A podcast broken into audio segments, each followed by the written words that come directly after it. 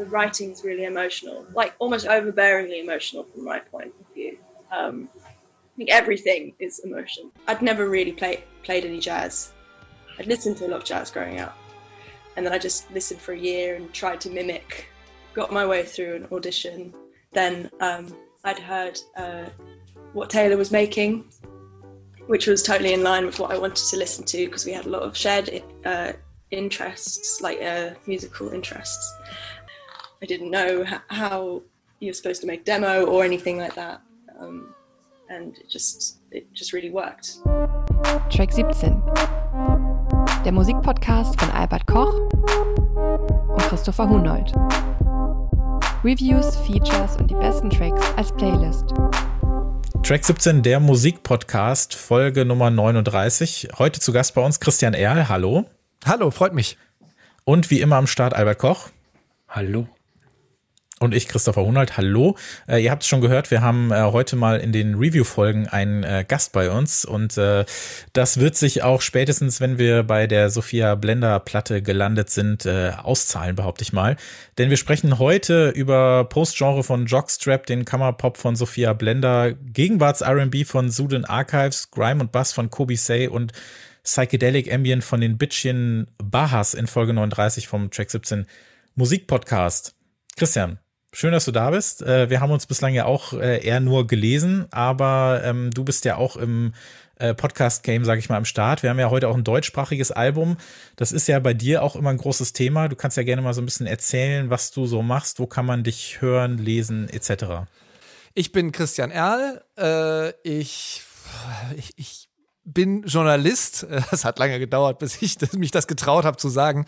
Ähm, ich habe einen eigenen äh, Podcast äh, auf die Beine gestellt, nachdem ich etwas Ähnliches, zumindest in äh, ja deutlich geringeren Intervallen, auch schon ähm, bei Detektor FM gemacht habe. Ich habe nämlich einen äh, Podcast zu Musik aus dem deutschsprachigen Raum gestartet, mit ein bisschen Förderung von Neustadt Kultur. Also ich äh, ja, bin jetzt kein Krisengewinnler, denn das, das Geld ist längst aufgebraucht, aber es hat, äh, ja, äh, es hat mir unter den Nägeln gebrannt, das irgendwie nochmal zu machen, weil ich glaube, dass die Musikszene in Deutschland, Österreich und der Schweiz durchaus sehr vielfältig ist und vielfältiger, als man meint. Und ähm, ja, ob ich auch Musikjournalist bin, ist auch immer noch eine Frage, die ich mir regelmäßig stelle. Äh, ich weiß nicht, ob es so ein bisschen zwischen Kritiker und Journalist vielleicht. Äh, ich, ich bin ein Musikenthusiast, trifft es vielleicht besser. Das, das, das wäre es. Und das ist ja zum Glück für mich, muss ich ganz ehrlich auch sagen, nicht nur deutschsprachig, sondern auch, äh, also es ist egal, in welcher Sprache die singen. Das wird, glaube ich, in der Playlist später nochmal deutlich bei den drei Songs, die ich da mitgebracht habe. Ähm, ja, es ist Liebhaberei. Was soll ich anderes sagen? Aber dann, dann bist du hier doch genau richtig, oder Albert? Ja, weil du gesagt hast, ähm, du traust dich nicht, äh, dich als Musikjournalisten zu bezeichnen. Ähm, da frage ich mich, welche Kriterien muss man erfüllen, um sich als Musikjournalist zu bezeichnen? Also wenn du über Musik redest und schreibst, dann bist du Musikjournalist. ja, danke für den Pep Talk. Ähm, es ist äh, ja, ich, vielleicht bin ich ein leichter Kandidat fürs Imposter-Syndrom, keine Ahnung. Also in, de, in der Hinsicht. Ähm, ja, das fühle ich. Ja, äh, in der Hinsicht äh, traue ich mich das einfach selten, wenn es andererseits Leute gibt, die, äh, keine Ahnung, irgendwelche Fake-Klicks für Hip-Hop-Videos in Deutschland oder so äh, aufdecken. Das habe ich halt noch nicht gemacht. Und dann denke ich manchmal, vielleicht kann ich mich noch nicht als, als Musikjournalisten bezeichnen. Das ist dieser investigative Gedanke dahinter, der, der das so ein bisschen dafür sorgt. Und andererseits, dann hört man sich äh, wieder andere Hip-Hop-JournalistInnen an und äh, merkt, okay, die, die sind so krass Fan und überhaupt nicht kritisch. Dann darf ich mich vielleicht doch Journalist nennen.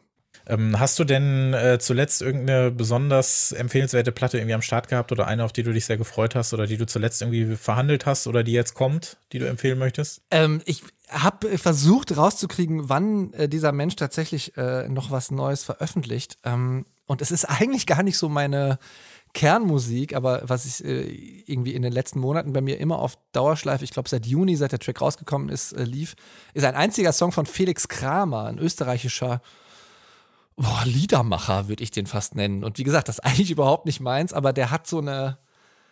Äh, oh, wie schön das Leben ist, heißt der Song. Ähm, das ist so eine herrliche Aufzählung von Unannehmlichkeiten, die das äh, Leben bietet und Borniertheiten auch. Also sehr, sehr viel äh, Konsumkritik drin, ne? Also Touristen im Twin City Liner und irgendwie Schlägereien von Hooligans und Powercamper, Campingvans. Der textet das alles wahnsinnig gut und äh, es ist so amüsant. Ich weiß nicht, jetzt ein krasser Sprung, aber ob jemand äh, jeden Tag Leben äh, von Fanny van Dannen von euch kennt.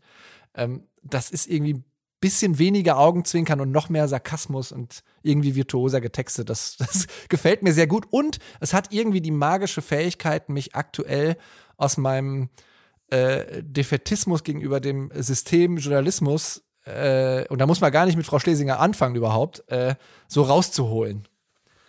Äh, mhm. Und deswegen, also bei dem Song habe ich immer gute Laune oder fühle mich zumindest gut dabei, andere, andere Leute zu belächeln. Albert, apropos gute Laune, wobei es muss ja gar nicht so sein. Was hast du denn zuletzt gehört? Äh, ja, das ist tatsächlich ein Album, das gute Laune machen kann, obwohl das irgendwie nicht die äh, meine Prämisse ist bei bei Albumanhörungen. Das Album heißt äh, Brazil Once Again es ist ein Latin Jazz Album äh, des Flötisten Herbie Mann von 1978. Herbie Mann wurde von den Jazzpuristen immer ein bisschen belächelt als so der easy listening Typ, der keine ernste Musik macht. Der hat aber einige Innovationen auf seiner Seite. Er war der erste, der die Querflöte zum Hauptinstrument im Jazz gemacht hat. Und er war einer der ersten, der sich mit äh, brasilianischer Musik beschäftigt. Also eine Art Weltmusikpionier. Bei mir gab es zuletzt, äh, das habe ich vorhin noch gehört, dieses äh, unreleased Album der Slowcore-Band Codein. Die kannte ich vorher auch gar nicht. Die haben irgendwie vor 30 Jahren ihr zweites Album aufgenommen, dann irgendwie aber weggepackt, nie so richtig veröffentlicht, weil kurze Zeit später hat sich irgendwie die Besetzung geändert. Die Sachen wurden dann teilweise neu aufgenommen mit der neuen Band, bla bla bla, oder einfach komplett weggeworfen. Und das hier, äh, Dessau heißt das, äh, hieß das Album dann ursprünglich im Original von damals. Das wurde über dieses äh, tolle Numero Group Label, was irgendwie alle zwei Wochen irgendwelche Schätze Schätze von sonst wo ausgräbt, ähm, ja, irgendwie ausgebuddelt und dann wieder veröffentlicht. Und nachdem ich Anfang des Jahres, das war, glaube ich, in unserer ersten Review-Folge äh, 2022, ja so großer Fan auch von Death Crash äh, geworden bin, äh, kann ich mit dieser Art von ja äh, Slowcore-Musik mittlerweile doch eine Menge anfangen, was ich so vorher auch nicht gedacht hätte. Und deswegen äh, würde ich auf jeden Fall Codein empfehlen äh, mit dem Album äh, Dessau. Das äh, klingt, klingt wahnsinnig gut. Also es hätte, was weiß ich, wann auch rauskommen können. Also auch letzte Woche oder so, aber das ist 30 Jahre alt ist. Äh, ist schon bemerkenswert apropos äh, zuletzt rausgekommen. Äh, wir haben in der letzten Woche das letzte Feature rausgebracht von Track 17 und zwar war das eins zum Thema äh, FIFA Videospielmusik, äh, Videospiel Soundtrack und wie das so den musikalischen äh, Werdegang äh, eines jeden äh, beeinflussen kann. Wir haben so ein bisschen darüber gesprochen mit, äh, beziehungsweise ich mit meiner Gästin Melanie Löper, die da war. Äh, schöne Grüße an der Stelle. Wir sind so ein bisschen die letzten 20, 25 Jahre des FIFA-Soundtracks durchgegangen, haben also geguckt, wie kann der auch so ein bisschen erzählen, wie es gerade um den Pop steht, wie kann er das Ganze auch so ein bisschen beeinflussen oder eben auch dokumentieren. Und das war eine ganz äh, interessante Geschichte, da so nochmal durchzusteigen, weil wir da auch sehr viel äh, Geschichte und Vergangenheit äh, mit hatten, was das angeht. Äh, die Folge könnt ihr euch natürlich sehr, sehr gerne weiterhin äh, anhören. Äh, ist das ein Thema für dich, Christian, oder bist du da völlig raus? Nee, da bin ich völlig äh, dabei. also es, äh, ich habe ich hab sie leider noch nicht hören können, die Folge, aber ich dachte, also äh, fand ich durchaus bemerkenswert, ist immer wieder aufgeploppt. Ich glaube, ich habe tatsächlich ähm, bis zu diesem Jahr, also die 22er Version habe ich nicht mehr gespielt, aber davor habe ich, glaube ich, jede Version von FIFA gespielt. Und ähm, habe durchaus zwischendurch mal festgestellt, dass das ja doch, äh, dass die ja irgendwann gemerkt haben, wie wichtig sozusagen die musikalische ja. Untermalung auch ist. Und äh, bin ich ganz ehrlich, ich beschäftige mich zwar schon eigentlich weiß ich nicht, seit 15 Jahren irgendwie so mit, zumindest semi-professionell mit Musik, äh, aber ich habe da auch immer wieder Entdeckungen gemacht aus Genres, die nicht so total meins waren oder denen ich zu dem Zeitpunkt nicht äh, so sehr zugewandt war. Also ich weiß nicht, ob es 2021 war oder so, aber Tierra Wack war mir zum Beispiel überhaupt kein Begriff vorher, mhm. äh, ist mir dadurch äh, aufgefallen. Oder auch die ähm, diese Band, die du in deinem Haldern, äh, in deinem Haldern, äh, in der Haldern-Folge nochmal erwähnt hast, Friedberg. Ähm, mhm. Kannte äh, ich auch nur durch FIFA, ja. Genau. und das, es, es, ist schon, es ist schon sehr interessant und ich, ich frage mich halt, wie viele Leute da so, da so hinterstecken, die das, die das äh, machen.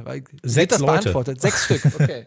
Ja. Sechs Stück, ja. Es gibt da vor allem zwei äh, federführende äh, Menschen, deren Namen ich jetzt nicht mehr ganz äh, parat habe, aber es gibt da so Chief Music Supervisor und dann irgendwie so ein Head of Sound oder wie auch immer man das nennt, der sich aber auch sehr gerne in Interviews hinsetzt und äh, auch so eher vor zehn Jahren dann noch erzählt hat, wie wichtig das ist.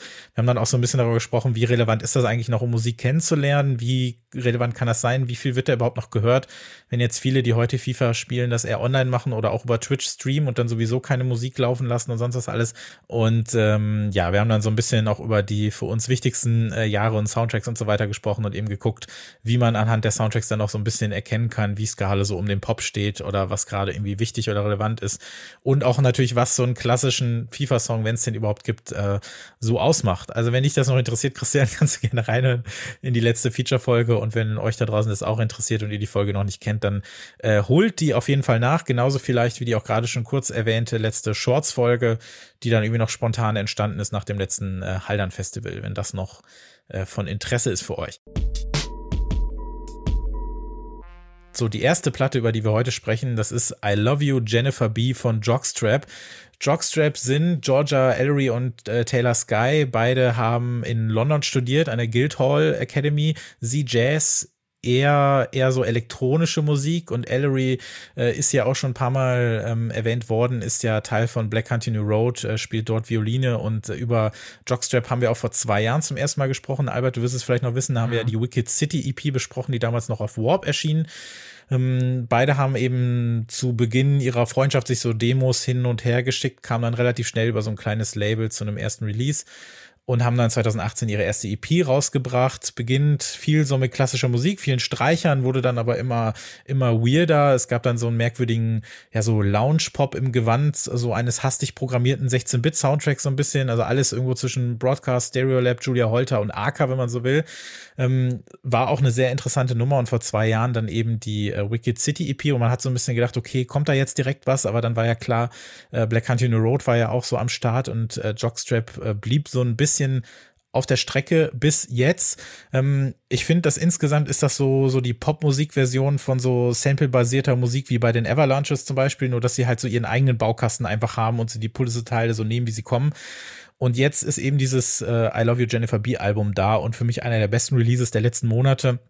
Ich finde, dass diese Platte irgendwie beweist, dass Chaos und Pop auch durchaus zusammengehören dürfen. Und Jockstrap spielen hier so die perfekten Eheschließer dafür. Das ist so eine Dreiviertelstunde glitchy Future Pop Post Genre irgendwo zwischen Songwriter Loveliness, Pop, so neusigem Indie, so Chamber Weirdness und so ein bisschen Elektro Clash auch gegen Ende.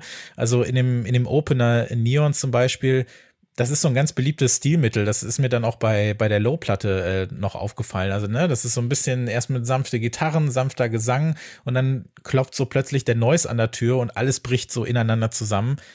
Du hast dann so einen Track wie äh, Jennifer B selbst. Äh, so ein, angeblich ist Jennifer B übrigens so ein so ein Gemisch aus diversen real existierenden Personen. In anderen Interviews sprechen sie davon, dass es irgendwie eine Filmfigur sein soll. Also es ist so ein bisschen dieser ähm, Choose Your Own äh, Answer-Style oder so. Man weiß gar nicht, ob es diese Person dann wirklich irgendwie gegeben hat. Ähm, dann wird so eine Art so spät 90er Layla-Track irgendwie aufgemacht. Es gibt diesen verhalten Gesang, so eine sehr traurige bis zur Unkenntlichkeit fast schon so verzerrte Synth-Tröte, würde ich es mal nennen. Streicher und so ein ganz zittriger Elektrobeat äh, geben sich da die Ehre. Und sie haben diese Platte auch mit einem 18-köpfigen Orchester aufgenommen, in Teilen zumindest. Inhaltlich werden Einflüsse wie Madonna genamecheckt. Es geht um Selbstliebe, auch der physischen Art. Überhaupt geht sehr viel um Sex auf der Platte. Es geht um Angst, um Musik selbst, um Freundschaft und um Verwirrung. Und für mich ist das die Platte des Monats. Christian, wie hat es dir gefallen?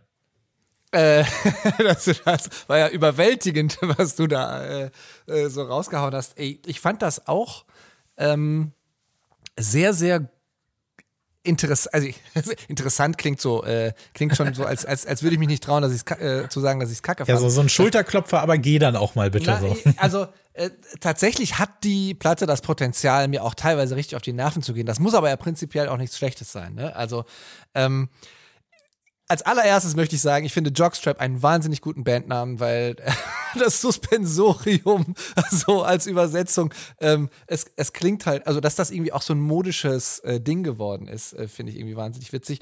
Ähm, diese Aufgekratztheit und ähm, das fast Comicartige, was die, was die da haben, äh, fand ich in den ersten, in dem Neon-Track, das ist glaube ich der erste, ne? Ähm, mhm. Fand ich wahnsinnig anstrengend. Ähm, aber es ist vielleicht auch einfach so ein bisschen, wenn man im Sinne eines Albums denkt, äh, denkt, so, so diese, die Geste, so, dass man den Leuten natürlich nicht erst sowas im Track 6 um die Ohren haut und die dann auf einmal abschalten, sondern also weißt du, das hier, also man weiß auch schon recht äh, sicher dann, was einen so erwartet auf dieser Platte. Und es ist halt auch nicht nur das, ne? Ähm, das, äh, es ist wahnsinnig laut auch. Ich habe mich zwischendurch gefragt, ob die, äh, ob die Loudness Wars irgendwie wiederkommen, weil ich musste wirklich zwei, dreimal so ein bisschen leiser machen, weil es auf dem Kopfhörer wirklich krass gekratzt hat. Es könnte natürlich auch an den dissonanten Frequenzen teilweise liegen, die da so, du hast eben Bitcrusher oder sowas gesagt, ne? Ähm, Bitcrusher-mäßig da äh, irgendwie reinknallen. Ähm, aber alter Schwede, der Stimmumfang äh, von, von Georgia Ellery heißt sie, glaube ich, ne? Genau. Äh, der hat mich zum Beispiel wahnsinnig beeindruckt. Und dann ja, es ist, also, äh, weil ich comichaft gesagt habe, äh, und der Vergleich fällt mir tatsächlich jetzt gerade erst ein, und ich weiß nicht, ob ihr damit was anfangen könnt, aber äh, es hat mich ein bisschen an die Bieber-Brüder erinnert, die ja auch was unfassbar Anarchisches haben. Ähm, und aber wenn man sich darauf einlässt, äh, man ganz viel entdeckt an äh, Gesellschaftskritik, an äh, Konsumkritik, äh, noch vielleicht ein bisschen äh, eingrenzender und äh, auch an ja, äh, selbstvergessenem Spielwillen. Und das, das fand ich, fand ich doch sehr gut dann. It's a Grower habe ich ganz unten stehen. Also man muss das, man muss das ein paar Mal sich anhören, glaube ich. Albert, wie, ich weiß gar nicht mehr, wie war so dein Eindruck damals von der EP und wie hat sich das auf das Album rüber gerettet? Ähm, der Eindruck von der EP war gut und äh, der vom Album ist noch besser. Ähm, ich habe gestern, also am Tag vor der Aufnahme, ähm, sieben Stunden auf der Autobahn verbracht. Und oh als, ja, das war schlimm, weil die A9 auch teilweise voll gesperrt war, weil ein Unfall war. Also es war nicht so schön. Aber bei solchen Fahrten höre ich gerne Radiosender, die Antenne Thüringen, Jump oder Bayern 3 heißen, weil ich so die Gelegenheit bekomme, Musik zu hören, die ich in anderen Lebenssituationen niemals anhöre. Und ähm, immer wieder stelle ich fest, das ist jetzt keine neue Erkenntnis, Stop the Press, ähm, es klingt alles gleich. Aber nicht so im, im opermäßigen Sinn, der zu seinem Enkel sagt, hey, du mit deinen Beatles, das klingt ja alles gleich, sondern ähm, so vom Ambiente her möchte ich sagen. Also äh, wenn ich nicht genau zuhöre und ich sitze dann auch nicht im Auto und höre ähm, da konzentriert zu, dann merke ich nicht, wann ein Song zu Ende ist und wann der nächste beginnt. Äh, weil halt die Stimmung von allen Liedern gleich ist. Und ähm, weil es auf solchen Sendern auch keine Brüche oder irgendwas Unerwartetes geben darf. Das wäre ja eine Katastrophe, würde ja den Hörer äh, überfordern. Und äh, dieses Phänomen ist meiner Meinung nach nicht nur auf Radio-Mainstream-Musik beschränkt, sondern das betrifft fast alle Bereiche, auch Indie teilweise. Ähm, 2006 hat dann jede ähm, Class of 2005 Band irgendwie gleich geklungen. Ähm, was ich aber damit sagen will, im eher unwahrscheinlichen Fall, dass äh, das Jockstrap-Album äh, einmal am Stück auf Antenne Bayern gespielt werden würde, hätte ich, ich wahrscheinlich kein... Ich sitze gerade an der E-Mail. Ja. ähm, also dann hätte ich wahrscheinlich keine Schwierigkeiten, Songenden und äh, Songanfänge auseinanderzuhalten. Das ist, das Album ist ein wahnsinniger Trip aus Prog, Rock, äh, Operngesängen. Du, du hast es vorhin äh, die Stimme der Sängerin erwähnt. Äh, billigsten Lo-Fi-Beats, ein Stück, ich weiß nicht mehr welches, ziemlich am Ende. Das ist so äh, Weird Folk mit akustischer Gitarre, Noise-Verzerrungen. Äh, Glasgow wahrscheinlich. Ist, das, das kann sein. Und manchmal ist es halt einfach nur äh, wunderbare Popmusik. Und es erinnert mich streckenweise an Mikachu, die ähm, mhm früher zumindest auch so einen äh, komplett eklektizistischen Ansatz gehabt Voll. hat, mhm. aber nicht so, nicht ganz so crazy war wie, wie Jockstrap. Und ähm, ich, ich habe gelesen, im, im Info steht, glaube ich, dass die drei Jahre an dem Album gearbeitet haben. Und äh, es gibt ja dieses Phänomen, dass Bands, die sehr lange am ersten Album arbeiten, ein Wahnsinnsalbum raushauen, weil sie halt die Möglichkeit haben, aus 30 oder 40 Songs, die sie im, in einem Zeitraum von zehn Jahren geschrieben haben, die besten rauszumachen. Also praktisch eine, das Debütalbum als Best of Unveröffentlichtes. Und, ähm, und es beim zweiten Album, wo sie dann von der Plattenfirma gedrängt werden, das innerhalb eines Jahres rauszuhauen, äh, dass man dann schon merkt, okay, die Luft ist raus. Und ich hoffe, dass das bei äh, Jockstrap nicht der Fall sein. Ich meine, bei denen ist es ja dann auch wirklich so, dass die ja, ne, diese drei Jahre, die setzen sich ja auch eben so zusammen, dass ja gerade ähm, Georgia Ellery eben bei Black Country Road spielt, ne? Und ähm, da, da kamen zwei Alben raus und die sitzen gerade am dritten. Das heißt, die können, also Jockstrap ist jetzt dann kein Projekt, wo die sagen, okay, wir setzen uns jetzt vier Monate hin, haben komplett mhm. nur dafür Zeit und nehmen die Musik auf und sie haben es so ein bisschen versucht, chronologisch zu machen. Also Neon ist dann auch einer der ältesten Tracks und 50-50, ähm, der, der Closer des Albums, der nochmal äh, ziemlich äh, heraussticht, ist so einer der, der neuesten. Also sie haben es so mehr oder weniger versucht, chronologisch zu machen, um dann auch zu schauen, äh, wie sich das so entwickelt hat. Bei den EPs war das ja ähm, nicht so äh, relevant, sage ich mal. Aber ich finde bei der Platte, da ist auch so eine, so eine also wir haben ja schon manchmal über dieses Post-Genre-Ding gesprochen, ne? Auch bei der Sorry-Platte, wo jetzt im Oktober auch das nächste rauskommt. Ich finde, da ist aber auch sowas in dieser ganzen Pop-Sensibilität, da ist aber auch was drin, was manchen Platten so fehlt, nämlich so eine Art von von merkwürdiger Zeitlosigkeit. Also alles schreit in irgendeiner Form so Future morgen, übermorgen oder was auch immer, ne? Aber dann ist da eben auch so ein Song wie Greatest Hits. Das ist auch der, den ich mir für die Playlist ausgesucht habe. Das ist ein Song, den sie, und hier docken wir an das Thema, wann werden die mal im Radio gespielt an? Denn den Song haben sie vor einiger Zeit fertig produziert, mal ans Radio geschickt. Ich habe den Sender gerade nicht mehr auf der Uhr, äh, BBC wahrscheinlich irgendwas. Und unter anderem Namen, also nicht als Jockstrap oder sonst was. Und ähm, haben den dann im Radio spielen lassen, lange bevor das Album auch wirklich aufgenommen wurde. Haben den dann aber aus dem Radio gerippt für sich und diesen Rip dann als Basis für die Albumversion genommen. Also du hörst nicht den eigentlichen Track, sondern du hörst einen Radio-Rip, der dann noch bearbeitet wurde. Also das ist dann auch so eine Form von ja, Vintage-Pop dann oder so, aber auch mit einem Blick auf den Kalender, der irgendwie noch gar nicht gedruckt wurde oder so. Ich fand das einfach sehr äh, faszinierend. Das ist ja auch der Track, in dem sie dann äh, Madonna droppt und so, was ja auch so ein sehr ähm, so nach, nach, nach draußen rufender Popsong einfach ist, ne? Der dann gar nicht irgendwie was anderes sein will, aber dann trotzdem eben dieses, dieses, äh, diese interessante äh, Geschichte dahinter hat und dann What's It All About, so ein Song, den ich für mich erst irgendwie so, so eine Art äh, Yachtpop oder so äh, verortet habe oder sowas, der dann aber auch so in die 60er schielt und Jetzt kommt der vorhin angekündigte Actress-Vergleich, Albert. Das hat natürlich musikalisch oh. überhaupt nichts damit zu tun. Aber ich meine ja nur, was, was ich ja an, an, an Cunningham so liebe, ist, dass er bei vielen seiner Tracks, gerade eben auf, äh, auf dem äh, Album ähm, äh, äh Ghettoville, sich halt seiner, seiner Techno-Tracks annimmt und die dann wieder komplett entkernt, sage ich mal. Ne? Mhm. Ne? Der, der nimmt ihn dieses Techno-Sein einfach weg, um daraus dann so eine Version draus zu stricken, äh, die ihm dann eben gefällt. Und dadurch wird dann eben etwas, was du unter, ja, oder eher so unter anderen Umständen oder so dann als Techno bezeichnen kannst. Und ich finde, sowas ähnliches machen Jockstrap auch, dass sie theoretisch hier noch viel äh, glitzernder und strahlendere Popsongs normalerweise haben, aber die können sie nicht ganz so auf die Leute loslassen, sondern sie müssen dann immer noch wieder was wegnehmen und dann eben diese, diese Abzweigung und Kurven mit reinsetzen, damit das dann eben ihre Art von Weirdness-Pop oder in so einer Form ist oder so. Das finde ich halt so bei, bei, so einem eigentlich sehr schönen Track wie Concrete Over Water mit seinen Breaks, die dann immer wieder dazukommen, ist eigentlich so ein super Beispiel. Ich glaube, dass manche sich da auch so ein bisschen vor den Kopf gestoßen fühlen und sagen so, jetzt lass doch diesen schönen Song einfach mal schön bleiben. Aber nein, jetzt muss ja wieder dieser Noise Break da reinkommen. Danke, ich hab's verstanden. Aber das, äh, das mag ich eigentlich und ähm, Nichtsdestotrotz ist das immer noch ein Pop-Album, finde ich. Und der äh, Taylor hat auch gesagt, ähm, er möchte es den Leuten nicht schwer machen, ihre Musik zu hören eigentlich. Ähm, ist ihnen das denn gelungen? also wir, also ich denke dann auch immer, wir hören viel Musik. Wir haben sicherlich auch schon äh, viel gehört, was äh, über Pop hinausgeht. Aber ist das denn für jeden und für jede, die oder der das hört, dann auch immer noch Pop? Wie würdet ihr das sehen oder hören? Überhaupt nicht.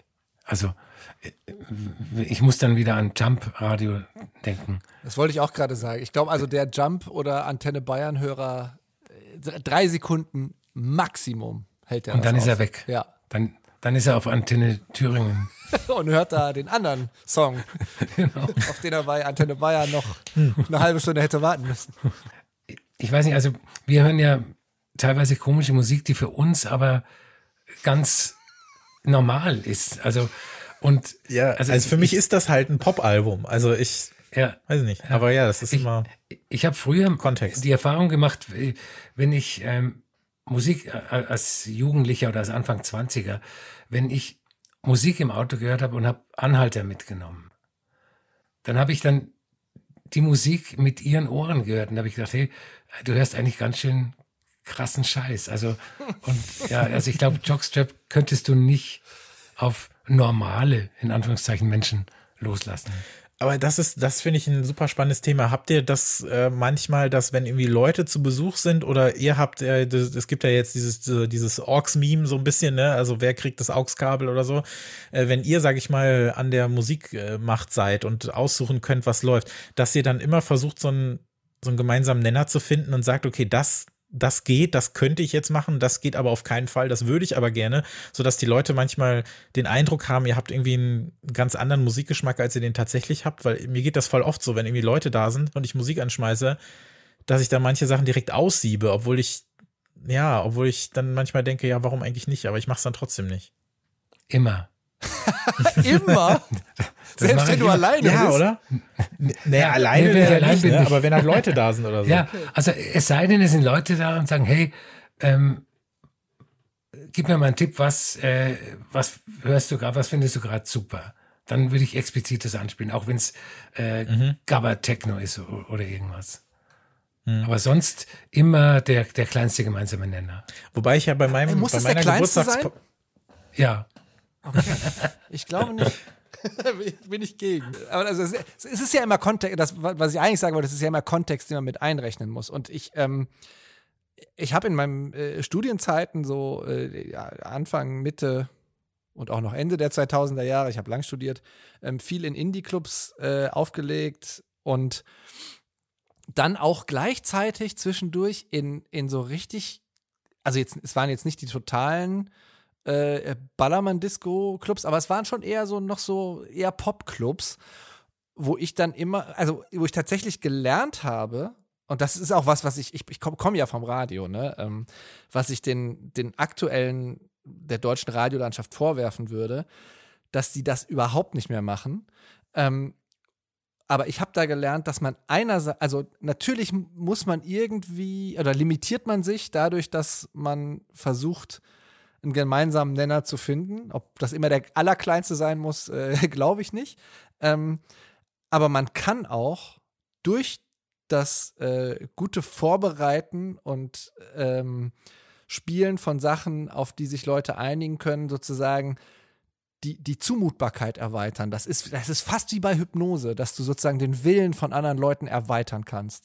Das ist übrigens auch einer der Gründe, warum ich irgendwie, also warum ich in den Mitte der 2000er irgendwie LCD Sound System so abgefeiert habe und auch diesen Losing My Edge Song, der thematisiert ja genau das, mhm. nämlich ich war der Erste, der den Kids in der Punkrock Disco Daft Punk gespielt hat. Und ich glaube, dass er das auch, also dass da durchaus Arbeit drin steckt, das vorzubereiten, dass die Leute eben nicht schreiend rausrennen die das nicht gewöhnt sind.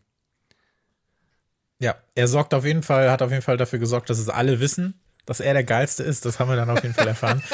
Aber wir ja, sind aber ja, ironisch gebrochen natürlich auch. Ja, aber auf so eine Art, in der er trotzdem sagen kann, ja, aber ihr wisst es jetzt auch, dass ich derjenige gewesen bin. Das konnte er schon ja, immer gut, ne? Also immer so ein bisschen dieses, ach, ist ja alles irgendwie, ne? Aber irgendwo trotzdem war ich ja der Erste. Aber das ist ja auch nicht, äh, nicht so verkehrt. Wir haben ja, so äh, wir können. Okay.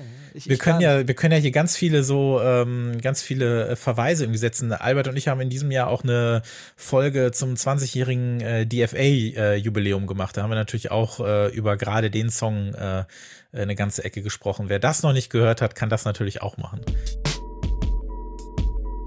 So, wir kommen jetzt zu unserer Playlist, Track 17 Playlist zum Podcast. Die könnt ihr auf Spotify hören. Da sind alle äh, Folgen versammelt, aber auch alle Songs zu den jeweiligen Folgen, denn äh, ihr wisst es ja mittlerweile, der normale Podcast, die regulären Review-Folgen, die bestehen ja insgesamt aus 17 Empfehlungen, fünf etwas ausführlicher das sind dann die Alben, die wir äh, dann ähm, etwas ausführlicher eben besprechen. Und dann haben wir immer noch zwölf Songs dazu, die dann äh, etwas kürzer verhandelt werden. Äh, Christian, du hast natürlich heute auch was mitgebracht. Du hast äh, drei Tracks im Gepäck. Welche sind das denn? Ich hätte als erstes ähm, Minoa dabei. Ich habe tatsächlich versucht, mich jetzt äh, auch im Sinne meines Podcasts äh, auf den deutschsprachigen Raum zu beschränken, obwohl ich natürlich auch andere Sachen höre.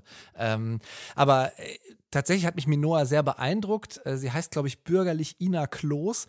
Ich fand es auch wahnsinnig witzig. Ich, ich google diese Namen dann trotz, also ich gucke immer auf die Songcredits und dann google ich die Namen und also das meiste von ihr, was man im Internet findet, ist noch so Sprecherin, professionelle, ja, Werbesprecherin.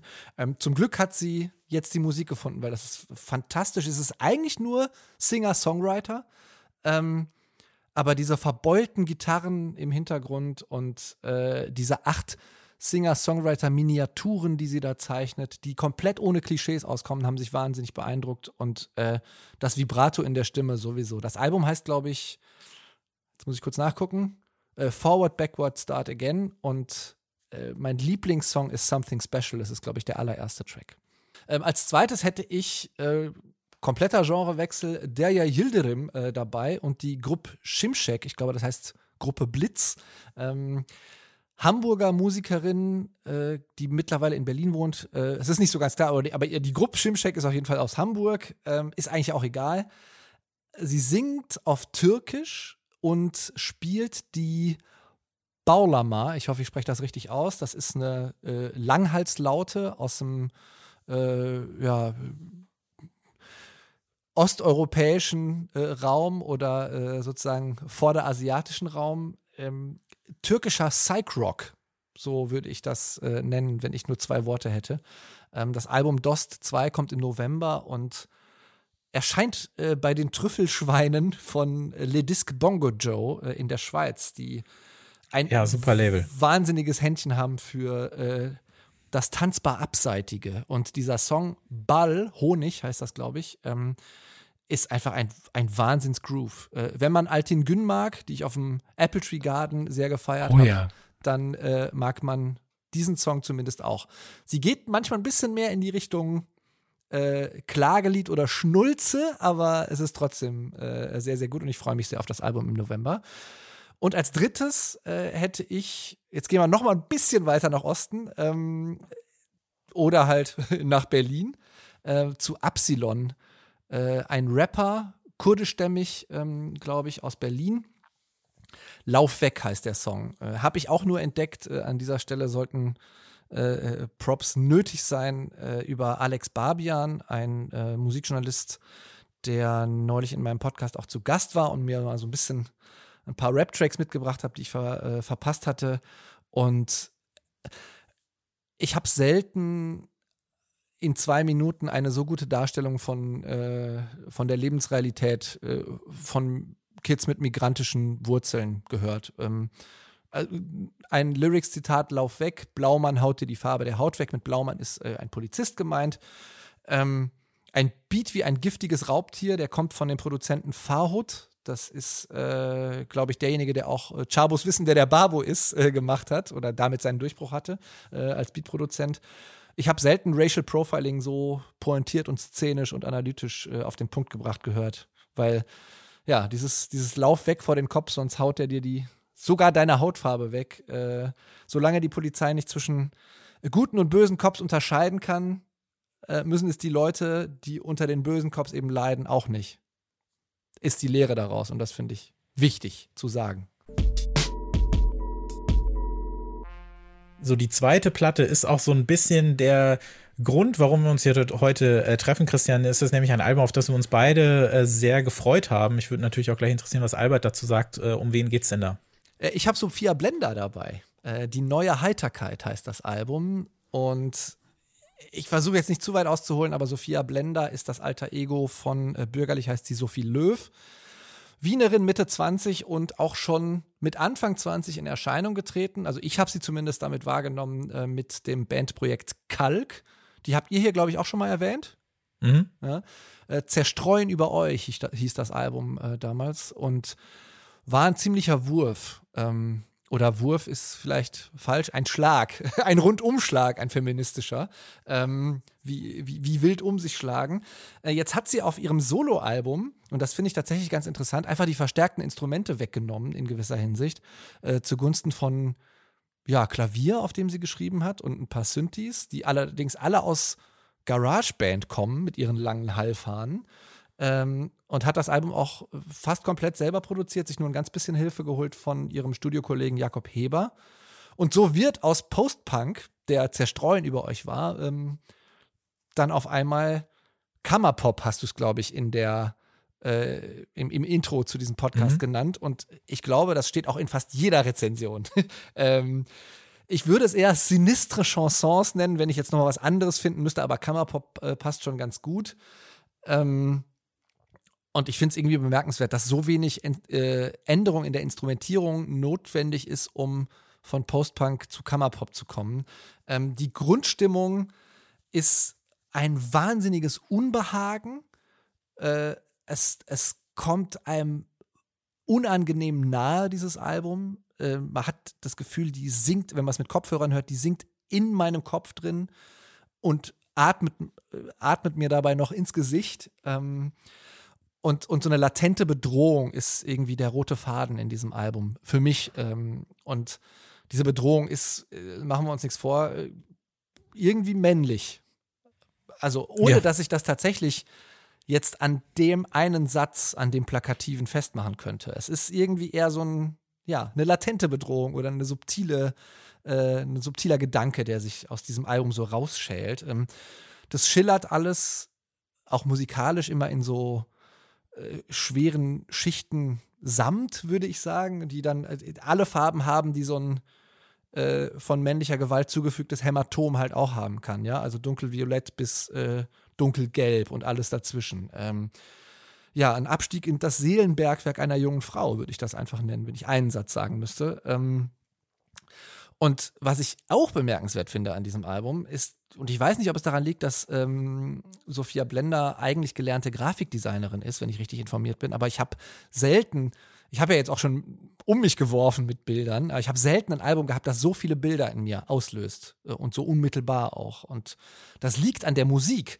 Also ganz eindeutig an der Musik, weil an der Lyrik oder an den, an den Text liegt es nicht. Die sind nämlich so hermetisch äh, oder, oder ja, nicht ganz hermetisch, aber zumindest kryptisch oft, ähm, dass, äh, ja, das wirklich manchmal schwer zu verstehen ist. Beim ersten Hören, beim zweiten Hören und auch beim fünften noch. Ähm, der konkreteste Text, vielleicht um das mal als Beispiel zu nennen, ist ein Song über BH, ja, also über den, den Büstenhalter oder es gibt da noch andere Abkürzungen, die sie da einführt. Äh, besorgte Hoffnung ist es, glaube ich. Ähm, ein, ein, Song, der vordergründig wie eine Art Abhandlung über den BH wirkt, aber dann in so ganz akademischem Duktus und ist das Kleidungsstück Schutz oder ist es irgendwie doch nur eine Erfindung, um die weibliche Brust irgendwie wieder zu sexualisieren, ja, und äh, in, in die von Männern gewünschte Form zu bringen. Ähm, ich, ich bin einfach wahnsinnig beeindruckt von dem Album. Und wenn wir jetzt hier schon von so äh, bei so Akademiker gewesen sind, ähm, ich fand auch die Referenz zur neuen Sachlichkeit, zumindest höre ich die so ein bisschen daraus, äh, irgendwie ganz interessant, weil diese unverstellte, desillusionierte Darstellung ähm, die in der neuen Sachlichkeit ja auch ein bisschen Thema ist. Also ich denke da immer sofort an diesen, ähm, an diese äh, äh, kriegskaputten äh, Kartenspieler. Wie heißt, äh, die Skatspieler heißt das Gemälde, glaube ich, von Otto Dix. Ähm, das ist ja auch nicht sachlich im, im umgangssprachlichen Sinne, das ist ja total grotesk eigentlich. Und äh, genauso ist die neue Heiterkeit natürlich auch nicht heiter, sondern äh, irgendwie angstbesetzt und äh, ich glaube, eine Zeile lautet, äh, wir sind da zwischen Heiterkeit und Gewalt. Ähm, und ja, ich, man weiß nie so richtig, was man mit diesem Album anfangen soll, aber im besten Sinne, wenn es den gibt, weil er halt diese, ja, wie, so wie man auch bei einer Bedrohung nicht weiß oder wie vielleicht vor allem Frauen bei einer Bedrohung nicht wissen, was sie jetzt machen sollen, weil sie einfach keine gute Wahl haben vielleicht. Ne?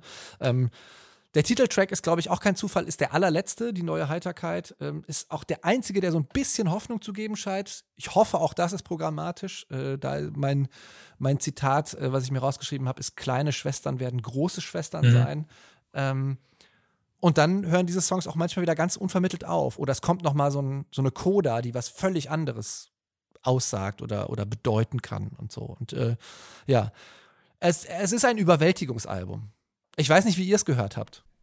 Die heutige Ausgabe von Track 17 ist äh, eine besondere für mich, weil zwei meiner geschmäcklerischen Schwachpunkte ähm, zum Tragen kommen. Das, der eine ist Rap und der andere ist Musik mit deutschen Texten. ich habe manchmal, muss ich sagen, manchmal nicht immer, ein Problem mit deutschen Texten. Ich auch. Das, das freut mich. Aber ich, ich vielleicht ist, ist deins ähm, anders geartet. Also ähm, Stimmen, die englische Texte singen, kann ich ausblenden und kann sie als eine Art von weiterem musikalischen Element hören. Deutsche Texte zwingen mich, und das geht wahrscheinlich jedem anderen Muttersprachler auch so, äh, auf, auf die Worte zu achten. Und das wiederum lenkt mich von der Musik ab. Und ich, das mag ich nicht. Ich weiß nicht, ob das, ob das plausibel ist. Ähm, also hatte ich im Vorfeld ein bisschen Angst, mir das Album von Sophia Blender anzuhören. Und äh, war dann sehr überrascht, als ich festgestellt habe, dass die Angst vollkommen unbegründet war. Und das hat meiner Meinung nach zwei Gründe. Ähm, erstens setzt sie ihre Stimme nicht wie eine gewöhnliche Sängerin ein. Das heißt, ähm, ihre Stimme wird irgendwie zu einem Teil der Musik. Und was du gerade gesagt hast, Christian, dass man die Texte nicht versteht. Also, oder dass man sich sehr anstrengen muss, äh, die, die Texte zu verstehen. Äh, das kommt hier zum Tragen. Und zweitens ist die Stimme im Mix so ein bisschen gleichberechtigt. Also sie ist größtenteils nicht so extrem nach vorne gemischt. Bei, beim deutschen Schlager ist es ja der Wahnsinn, da ist, ist die Stimme komplett äh, nach vorne gemixt und hinten hörst du ein bisschen äh, Computermusik. Und ähm, sie, hier bleibt die Stimme auf der derselben Ebene wie die Instrumente. Und ich habe oft das Gefühl, dass bei deutschsprachigen KünstlerInnen ähm, die Meinung vorherrscht, dass kluge Texte für ein Album schon ausreichen und dann macht man zu den klugen Texten Musik, weil sonst wären es ja keine Songs, sonst wäre es wäre es ja ein Gedichtband und, und kein Album. Und dass die Musik halt gar nicht so wichtig ist. Und ähm, die bekommen dann in den Medien auch noch die Bestätigung dafür, weil ähm, in 90 Prozent der Fälle handeln Kritiken über deutschsprachige Acts von den Texten und nicht von der Musik. Und ähm, Sophia Blender ist da komplett anders. Das ist dieser elektronisch aufgeladene, jetzt kommt Kammerpop. Da manchmal knarzt da ein Beat so schön, dann äh, spielt sie dieses verhalte Piano, äh, dann im Hintergrund ziehen irgendwelche Ambient-Nebel auf. Es gibt Streicher, die wahrscheinlich auch aus GarageBand stammen, aber die manchmal auch gar nicht als äh, Streicher zu erkennen sind. Und das, das finde ich noch, noch mal ausdrücklich betont im Zusammenspiel mit dem Gesang ganz, ganz großartig. Und also das ist ein sehr tolles Album und äh, man sucht ja immer nach Referenzgrößen und mir ist das spontan oder sind da spontan die äh, ersten Alben von Sophie Hunger und von Dylan eingefallen, weil die auch so eine Nähe zum Chansonartigen Kunstlied haben. Äh, äh, boah, wie viel da jetzt auch, ich weiß gar nicht, wo ich anfangen soll. Ähm, ich fange mal bei den Bildern an, weil da, äh, also ich, wir sind uns alle einig, dass dieses Album großartig ist. Ähm, aber was die Bilder angeht, da muss ich sagen, dass bei mir die Bilder fast ausschließlich über die Texte entstehen. Also da würde ich zum Beispiel, ähm, habe ich das anders erlebt. Also dass ich, dass ich mit der Art, wie sie das äh, formuliert und ausdrückt und mit der Art, wie sie das dann eben äh, vorträgt und niederschreibt oder so, entstehen ganz großartige Bilder. Ich finde, sie hat eine wahnsinnig poetische Sprache und als jemand, der ähm, klar, ich habe dann manchmal auch so meine Probleme mit deutschen Texten, aber ich komme eigentlich gar nicht so viel in Berührung mit denen, wenn ich ehrlich bin, außerhalb von, von Rap-Texten. Ähm, hat mich das wirklich teilweise sehr beeindruckt, welche Bilder sie da eben aufmacht und wie sie das, wie sie das so wunderbar beschreibt. Und ähm, ja, auch dieser äh, Heiterkeit, Gewalt, dieser Gegensatz, das fand ich sehr beeindruckend. Natürlich ähm, ist das aus, aus ihrem Mund nochmal, hat das nochmal eine andere Bedeutung, aber trotzdem denke ich, kennt man vielleicht so die Momente, dass man irgendwas entweder versucht zu vergessen oder versucht zu ignorieren und dann gibt's aber diese Momente, da vergeht einem so das Lachen, wenn man dann begreift, in welcher Situation man ist oder in welcher Situation vielleicht die Welt ist oder sowas. Und man sich dann überlegt, es kann eigentlich gar keine andere Möglichkeit geben, als jetzt äh, äh, mit Gewalt dagegen zu agieren. Das kann ja auch, äh, das kann ja auch äh, verbale Gewalt sein, aber es muss auf jeden Fall irgendeine Form von, von Kraft auf, äh, also dagegen einfach agieren oder man äh, lächelt das so weg. Und sie hat ja auch in den wenigen äh, englischen Momenten auf dem Album gibt's ja dann auch einmal diesen Satz, ne, ähm, I'm having fun tonight. Das ist ja jetzt auch, der Fun ist ja jetzt auch erstmal fraglich. Das ist ja Total, eher so ein, ja. ich, ich muss jetzt ich sollte gerade Fun haben, ne? Weil mhm. das wird von mir erwartet aus Grund XY oder ich erwarte das von mir selbst und warum äh, fühle ich das jetzt nicht? Aber hey, I'm having fun tonight, was ja dann auch so fast schon so eine so eine zynische äh, Komponente hat und das äh, macht sie äh, auf so vielen Songs so stark und knüpft da inhaltlich auch sehr äh, gut an äh, gerade das zweite Kalk-Album äh, an, ne? Zerstreuen über euch hast du ja schon erwähnt, Christian, ähm, wo ich das äh, textlich äh, viel stärker wahrgenommen habe, also Musik auch über diese patriarchalen Zwänge, ähm, über sexualisierte Frauenkörper. Sie hatte ja auf dem äh, zweiten Kalk-Album diesen äh, starken Text zu ähm, äh, Dichterin, ne? also ein starker Song also über die Macht von Sprache, mhm. den Raum, den Sprache schaffen sollte, aber es eben nicht macht und äh, beziehungsweise ähm, dann äh, sehr, sehr einseitig nur äh, bietet. Äh, das fand ich da wirklich sehr, sehr, sehr, sehr stark. Weniger ähm, vielleicht in, in Connection zu dem ersten äh, Kalk-Album, wo ich aber auch sagen muss, dass ich die Texte da teilweise äh, weniger verstanden habe, weil das alles noch ein bisschen noch mehr in Nebel äh, gehüllt war. Mhm. Ähm, kennengelernt hatte ich, äh, hatte ich Kalk über, über die erste Single Begierde Scham, was ähm, ja so mit das beeindruckendste war, was ich so an deutschsprachigen Postpunk einfach seit vielen Jahren gehört hatte und war einer der Songs des Jahres für mich. Und das dazugehörige Album war ja sehr kurz, es ging, glaube ich, nur so 25 Minuten, sechs, sieben Songs oder sowas, war dann aber schon so ein so ein richtig tolles Versprechen einfach. Und dann kam ein Jahr später direkt das nächste Album und ähm, jetzt diese, diese starke äh, Solo-Platte. Und ich finde sie als, als Texterin ist sie doch sehr, sehr weit vorne auf jeden Fall. Das gefällt mir sehr, sehr gut. Und auch, dass es dann eben musikalisch äh, insofern in Anführungszeichen Sinn ergibt, dass sie eben ne, auf, oft auf so Dinge wie Drums oder Gitarren und so weiter ähm, verzichtet. Sie schreibt ja auch die Kalk-Songs erst am Klavier und übersetzt die dann auf Gitarre, so hat sie es zumindest mal gesagt. Und ähm, dieser Sprung, der fehlt jetzt dann eben einfach. Ne, das hat sie, ähm, das hat sie jetzt einfach dann eben ausgelassen. Aber ähm, ja, wird wahrscheinlich bin, dadurch auch ein bisschen hm. unmittelbarer. Ja. Äh, oder es gewinnt dadurch. Ja. Also dieses Album. Ne? Also genau. Mhm alles so ein bisschen direkter, ne? Und auch in dem, ähm, ich habe für die Playlist den, äh, den Song Hysterie äh, genommen, auf dem man am Anfang ihren Vater Schneeschippen hört. Das war eine interessante Anekdote, die ich im Interview gelesen habe, weil sie das bei ihr zu Hause ähm, im, im Kellerstudio aufgenommen haben und auch alles wirklich direkt immer äh, am Start war. Und draußen hat der Vater gerade Schnee geschippt und äh, sie haben es einfach auf der Platte gelassen. Also wenn ihr mal äh, den Song hört am Anfang, dann wird es auch noch so ein bisschen äh, verfremdet und fliegt so davon der Sound, aber man hört das äh, wie ähm, äh, Sophie Löws äh, Vater da gerade äh, Schnee schippt.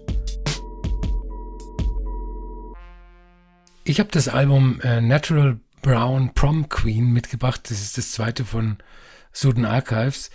Ähm, die Künstlerin heißt bürgerlich Brittany Denise Parks, eine Geigerin und Sängerin, die in Los Angeles wohnt, die stark beeinflusst ist von verschiedener afrikanischer Musik, insbesondere von Geigern aus dem Sudan, daher kommt auch ihr Künstlername, äh, die ihr Instrument sehr perkussiv einsetzen. Sie hat bisher, also bis zu diesem Album, zwei EPs veröffentlicht, äh, Sudan Archives von 2017, Sync von 2018 und das Album Athena von 2019. Äh, und das war für mich alles ganz großartige Musik, weil sie es da verstanden hat, einen Avantgarde-Anspruch mit einer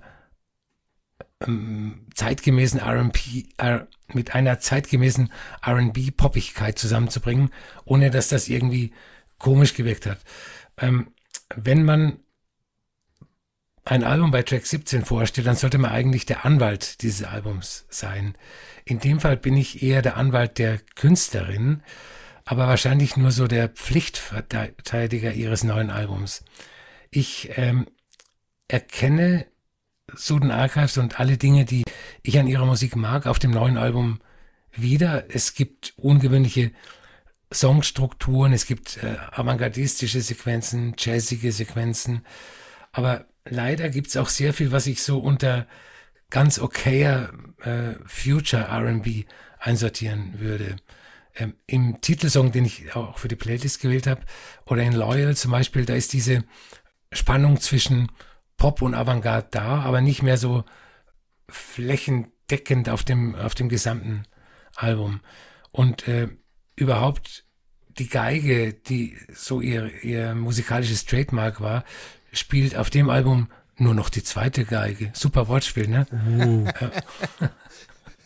Und äh, wie gesagt, es ist ein gutes Album. Es, es, behandelt auch die richtigen Themen. Es ist eine Art äh, äh, musikalische Autobiografie, in der sie äh, über ihren Geburtsort Cincinnati äh, referiert und über ihren jetzigen Wohnort Los Angeles. Es geht um äh, Female Empowerment und es geht um äh, ihre Erfahrungen als POC. Alles super. Aber ihre früheren Sachen haben in mir eine Erwartungshaltung an eine ganz bestimmte Großartigkeit geschaffen, die dieses Album für mich nicht erfüllt. Es ist ja oft so bei zweiten Alben, die würden ganz super rezipiert werden, wenn man das erste Album nicht im Hinterkopf hätte. Also wenn das quasi das zweite Album das Debütalbum wäre. Oder wenn, wenn du äh, dieses Album hörst und kennst das erste Album nicht, da kannst du das ganz anders äh, wertschätzen. Kontext ist King, es ist immer so. Ja. Ja, äh, das mit der Geige ist auch das, was mir wirklich als aller, allererstes aufgefallen ist, weil ich meine, ihr, ähm, wie ist denn nochmal ihr 2017er Hit, Come Away, ne? Das ist ja, der hat das ja so auf die Spitze getrieben, ne? Mit dem haben wir auch damals angefangen. Wir haben ja die erste EP besprochen, die ging ja nur eine Viertelstunde oder sowas und jetzt sind wir ja dann ein ganzes Stück weiter. Das Album geht ja jetzt knapp eine knappe Stunde. Ja. Ähm, spielt ja jetzt aber so erstmal natürlich keine Rolle, aber ja, wo, wo ist die Geige, ne? Hat sie, meinst du, sie hat das vielleicht dann eher so als Gimmick irgendwann begriffen oder gesagt, ich kann da nicht mehr rausholen oder ich will irgendwie woanders hin?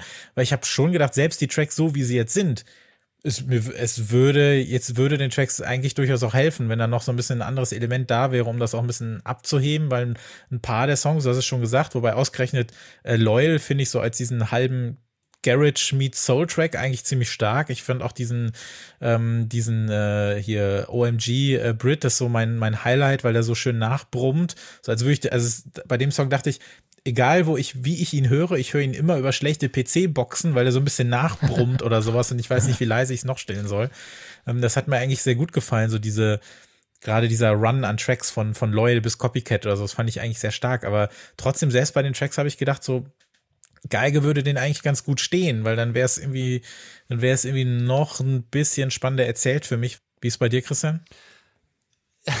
ich habe manchmal ein bisschen Sorge, dass wir uns hier immer zu einig sind. Also ich würde eine Sache tatsächlich sagen, ich finde, ähm, man kann ihr nicht vorwerfen, da die Geige jetzt zu wenig eingesetzt zu haben, weil erstens, also jetzt aus Künstlersicht äh, oder Künstlerinnensicht äh, zu sagen, äh, das mache ich jetzt mal nicht mehr oder ich probiere was anderes aus, äh, finde ich, den Gedanken an sich kann man niemandem vorwerfen. Ich weiß nicht, ob das die Intention war, aber äh, ich sehe durchaus die Gefahr, dass man irgendwie als One-Trick-Pony äh, äh, wahrgenommen mhm. wird, irgendwie dadurch, ne? Wenn man dann irgendwie, ach, sei ja die mit der Geige. Und ich finde, sie kann auch deutlich mehr. Also ich, ähm, habe jetzt äh, äh, irgendwann äh, musste ich musste ich bei der Vorbereitung für diesen Podcast mich ein bisschen äh, limitieren. Deswegen habe ich da nicht mehr so intensiv reingehört. Ich habe mich sehr darüber gefreut, dass sie schon wieder ein neues äh, oder was heißt schon wieder? Das ist jetzt auch 2022, ne? Aber dass sie äh, ein neues Album rausbringt. Mich hat ähm, wie hieß das? Athena hieß das? genau. 2019. Ja.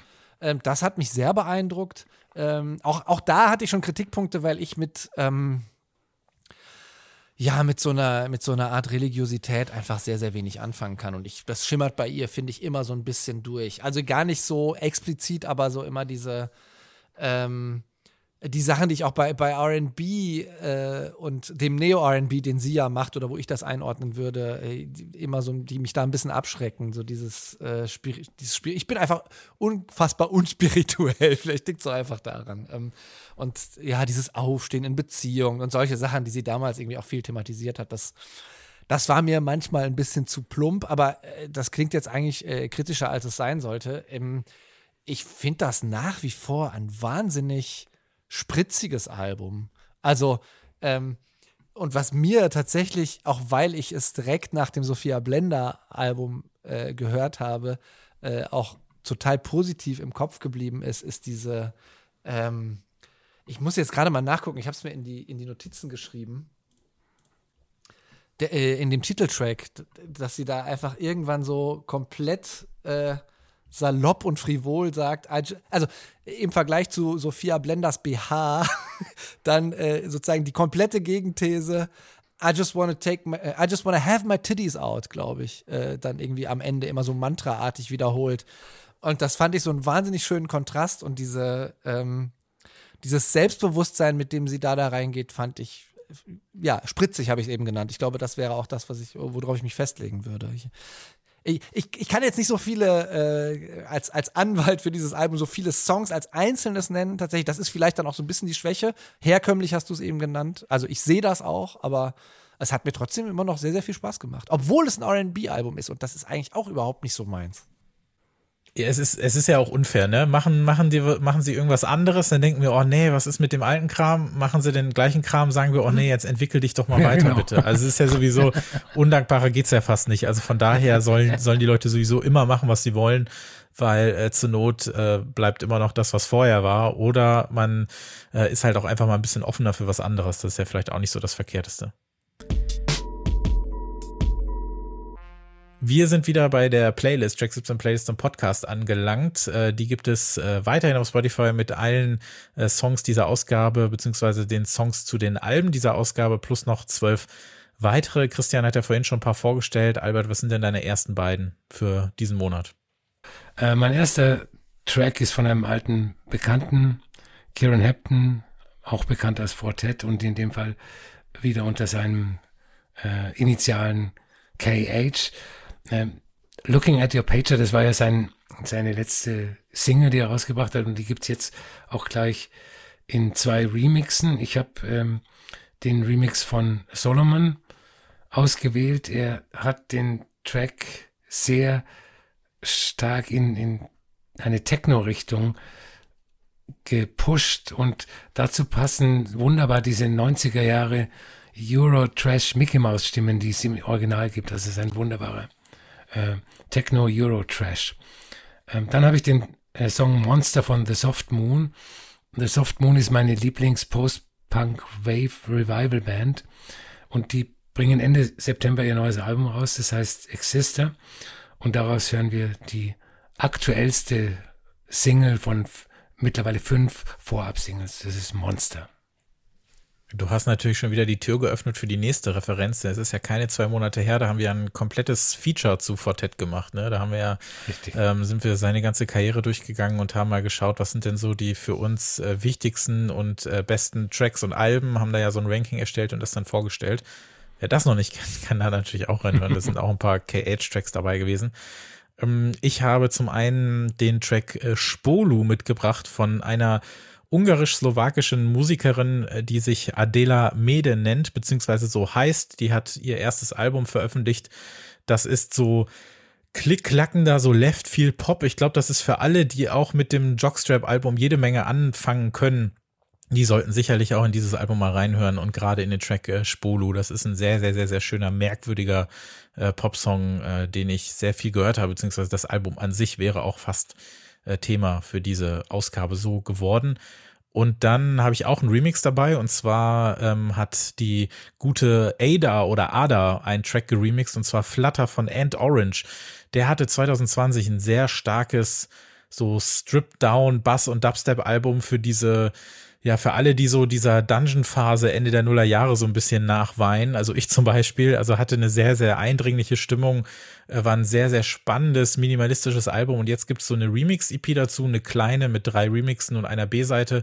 Äh, Ricardo Villalobos hat, ähm, ist auch mit am Start auf der Platte, aber ich habe mich für diesen sehr, sehr schönen äh, Flutter-Remix von Ada entschieden. Er ist sehr verträumt, sehr hallig, sehr Late Night, wenn man das so äh, sagen möchte. Und ist äh, ein tolles, tolles Add-on für ein sehr, sehr spannendes Album, was, glaube ich, viel zu äh, wenig Leute äh, gehört haben. So, die nächste Platte, über die wir sprechen, Ich würde, wenn ich, wenn ich jetzt irgendwie so einen kleinen Zettel hätte oder einen etwas längeren, dann hätte ich irgendwie sowas geschrieben wie Spoken Word, Trip, Hop, Dub, Lo-Fi, Techno, Post, Grime oder sowas. Ich glaube, das beschreibt es in Kürze ganz gut. Äh, das Album heißt äh, Conduit und ist von einem jungen Mann namens äh, Kobe Say. Ähm, Albert, wir werfen ja so regelmäßig mit so Revival-Ankündigungen rum. Ne? Haben wir Trip Hop eigentlich schon mal erwähnt in der Hinsicht? War da mal irgendwas? Ich weiß es gar nicht mehr.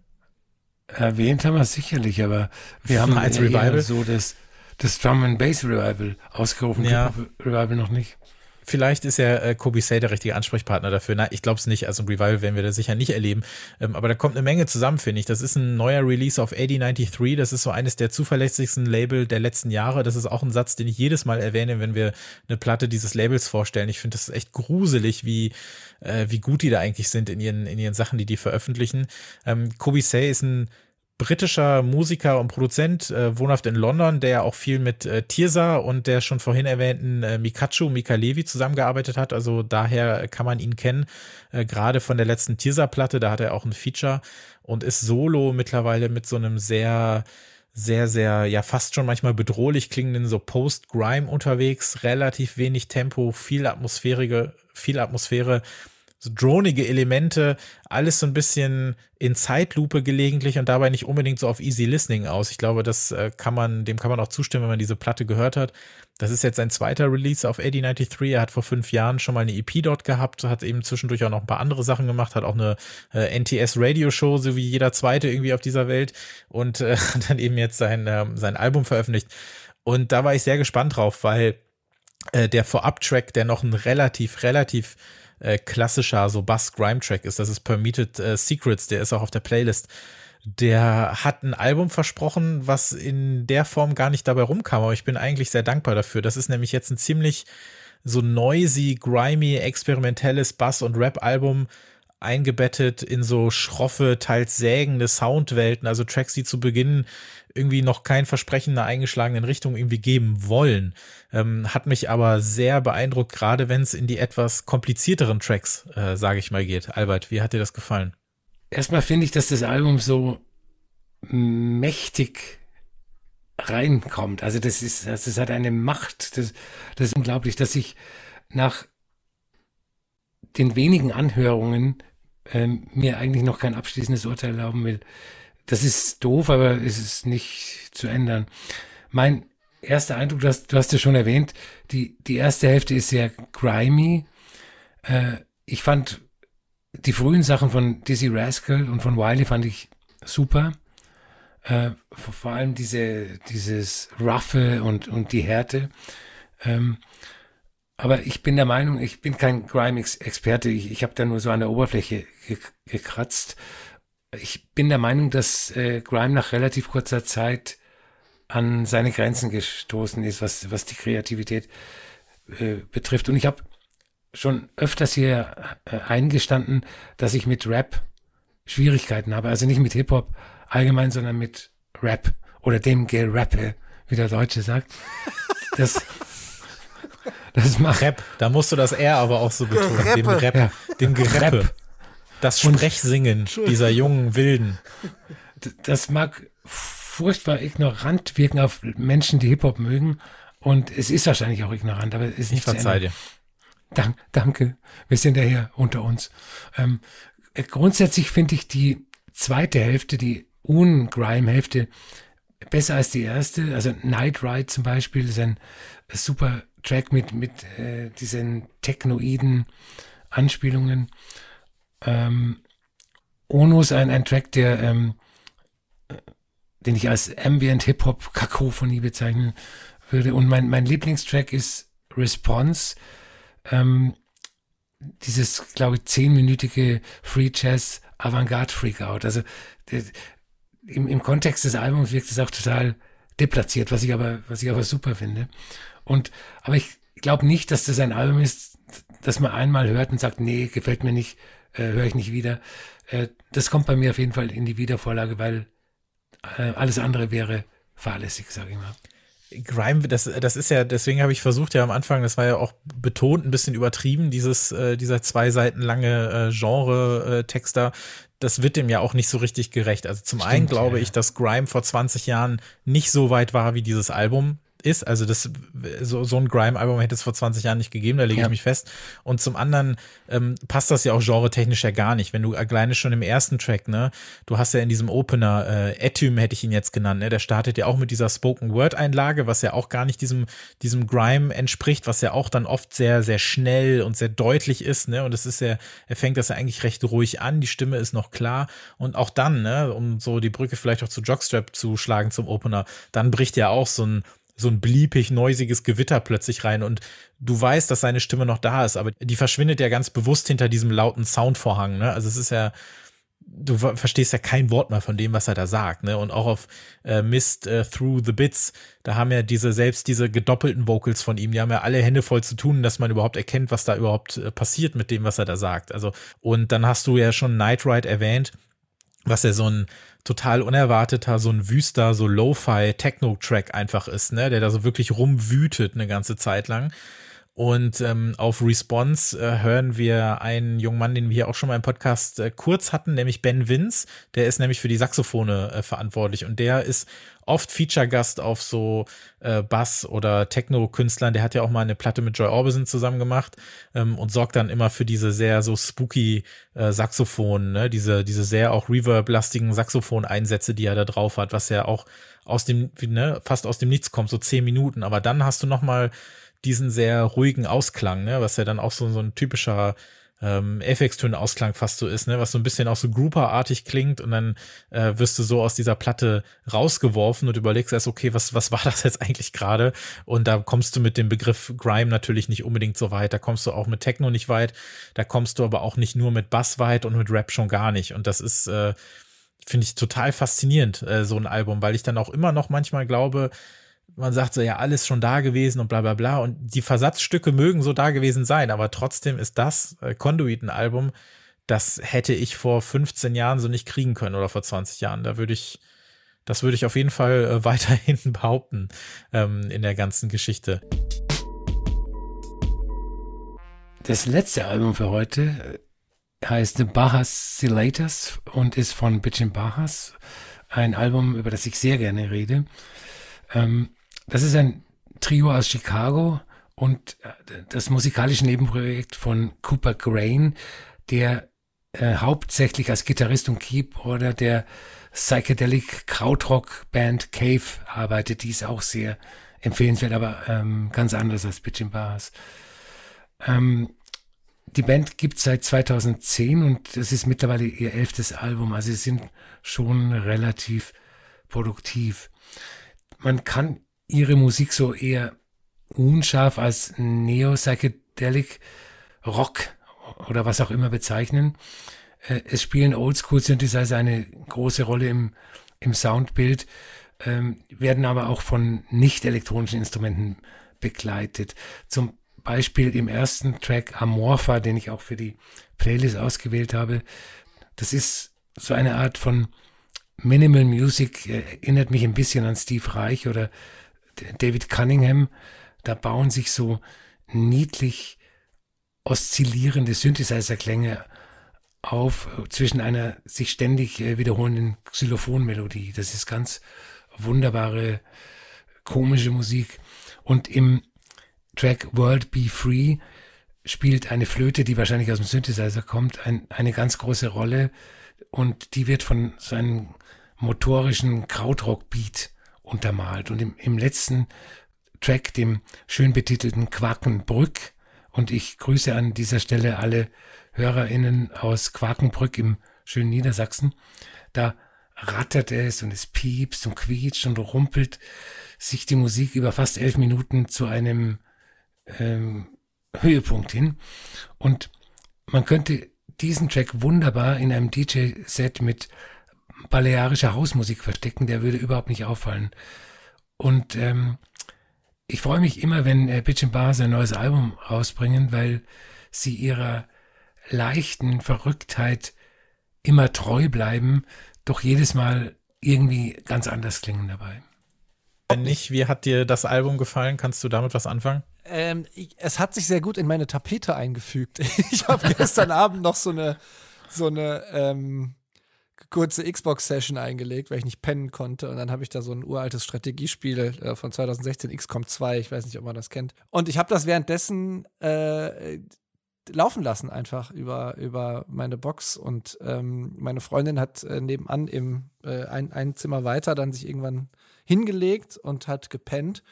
Und es obwohl es ja auch eine gewisse Aufgekratztheit hat, äh, hat sie anscheinend dabei nicht gestört. Oder sie hat einen sehr, sehr festen Schlaf, aber das ist, ist normalerweise nicht so. Ähm, das hatte auf mich was wahnsinnig Hypnotisches. Ich glaube, ich habe das heute schon mal, also dieses Wort irgendwo an, an anderer Stelle gebraucht, aber ähm, genau, ich habe es ich hab's irgendwie gar nicht, irgendwie gar nicht mehr so richtig wahrgenommen. Manchmal so, also Genau, weil manchmal auch echt äh, ja, minutenlang wenig Variation drin ist ähm, oder nur ganz subtile, sodass man es eben nicht wahrnimmt. Ähm, und das, ja, es war, ich werde mir das auf jeden Fall nochmal sozusagen intensiver anhören müssen, weil ich habe schon auch das Gefühl, dann, nachdem es zu Ende war, oh, jetzt habe ich aber was verpasst.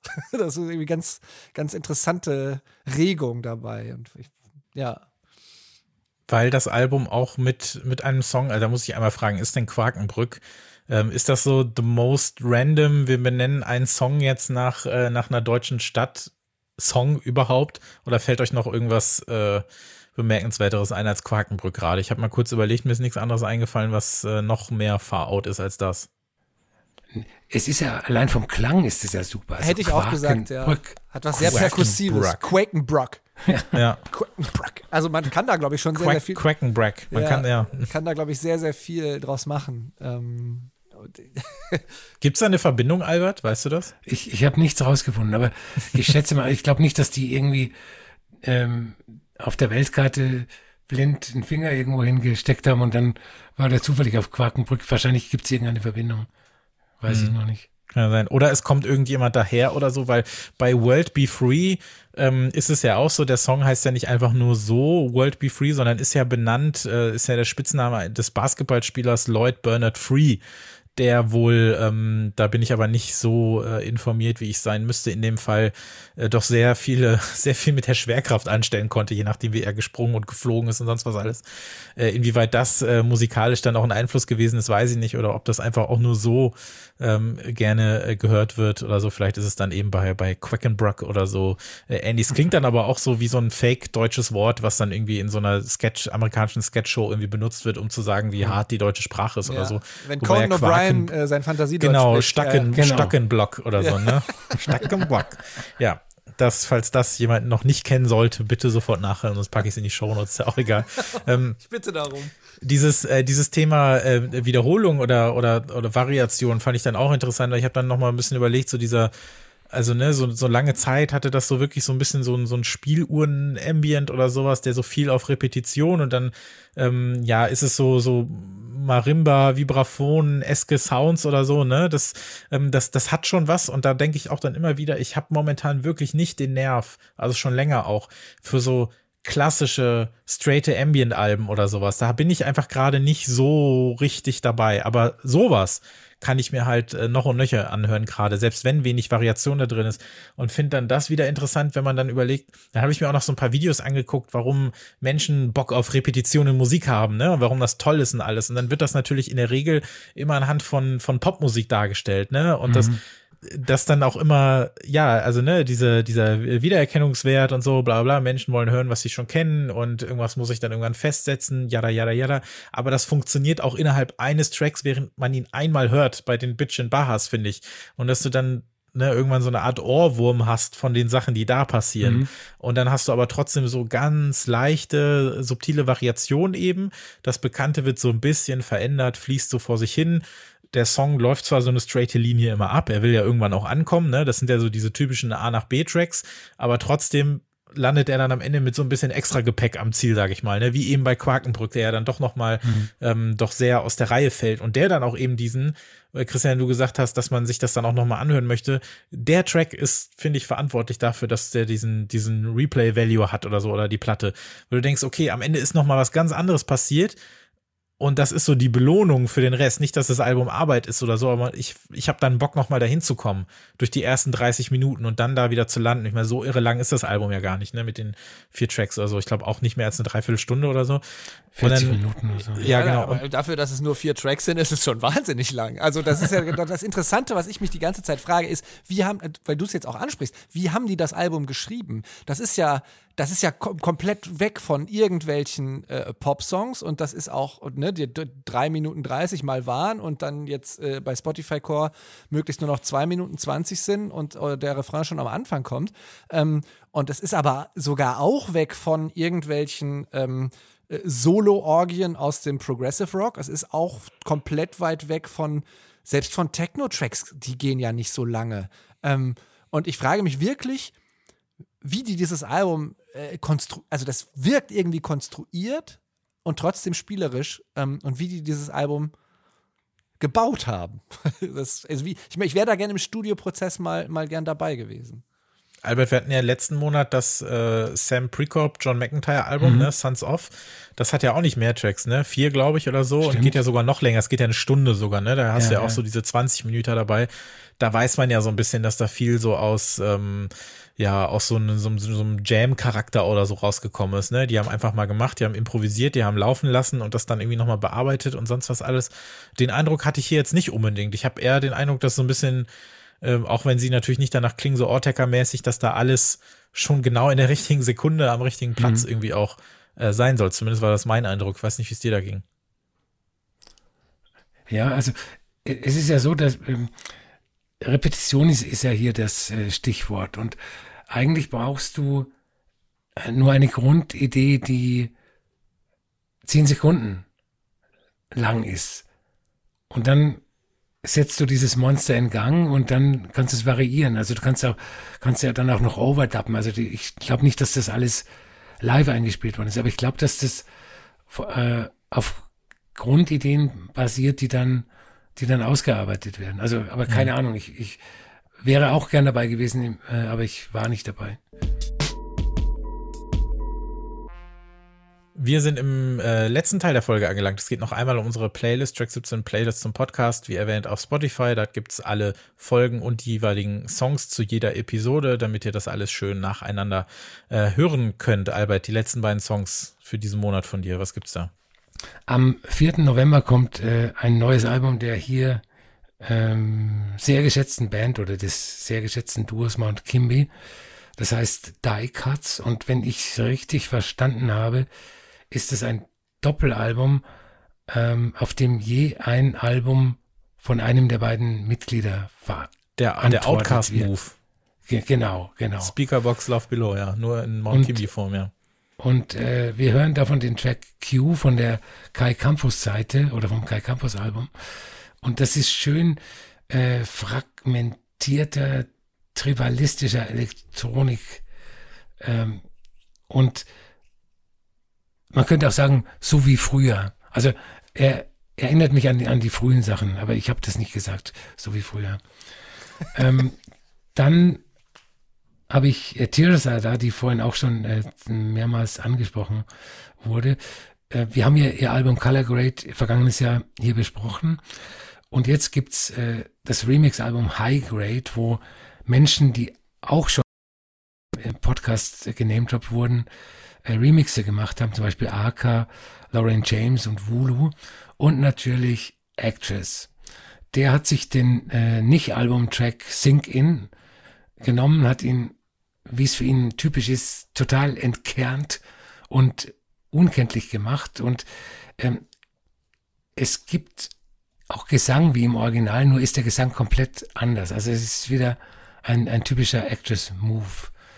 Und äh, den letzten Track, der ist von Ernest Hood. Das war ein Gitarrist und Zitterspieler. Wir haben ja viel zu selten Zitterspieler hier im Pop äh, Podcast. Der hat 1975 ein einziges Album aufgenommen und im Selbstverlag rausgebracht und an seine Freunde verschenkt. Ähm, das hieß Neighborhoods Memories of Past Times. Und ähm, zurzeit ist es ja bei manchen Labels, bei manchen kleinen Labels sehr en vogue, dass die sich überbieten im Wiederveröffentlichen von ultrararen Alben, also solche Alben wie das hier, das in, ähm, in hunderter Auflage oder so erschienen ist und dass man, wenn man es überhaupt kriegt, auf Discogs dann irgendwie 10.000 Euro hinlegen muss. Und dieses Album wurde 2019 zum ersten Mal wieder veröffentlicht und hat dann sowas wie, äh, Anführungszeichen, Kultstatus erlangt und im Zuge dessen äh, wurden weitere Aufnahmen von ihm gefunden, die jetzt bald zum ersten Mal veröffentlicht werden und äh, von denen habe ich den Song äh, Bedroom of the Absent Child ausgewählt. Das ist so eine Art akustische Ambient-Fantasie. Das ist so Ambient, der äh, Christopher gefallen könnte. Höre ich mir äh, garantiert an, definitiv.